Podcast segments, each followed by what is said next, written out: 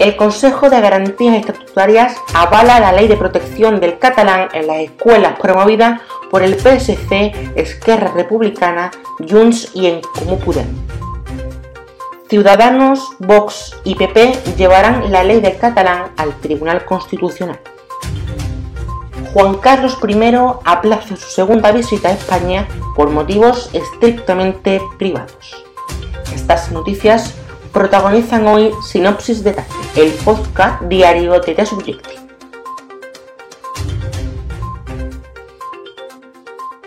El Consejo de Garantías Estatutarias, órgano consultivo de la Generalitat que vela por la adecuación de las leyes catalanas al marco legal vigente, ha emitido este martes un dictamen en el que avala la ley de protección del catalán en las escuelas, promovida por PSC, Esquerra, Junts y En Comú Podem. En su dictamen, adoptado por unanimidad, el Consejo de Garantías Estatutarias señala que los artículos cuestionados no vulneran ni la Constitución ni el Estatuto.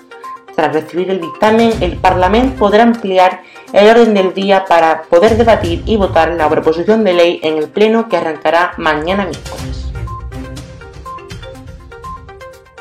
Ciudadanos, PP y Vox llevarán ante el Tribunal Constitucional la ley de protección al catalán promovida por los grupos separatistas y el PSC,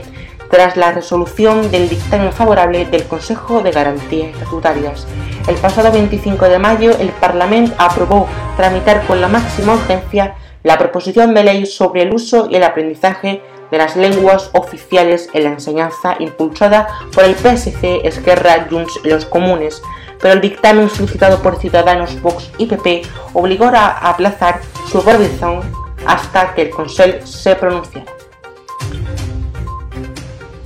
Juan Carlos I ha decidido aplazar por motivos estrictamente privados la segunda visita que pretendía hacer a España a partir del 10 de junio para participar en las regatas en la localidad pontevedresa de San Censo, según ha señalado su amigo Pedro Campos. En su primer viaje a España después de casi dos años en Abu Dhabi,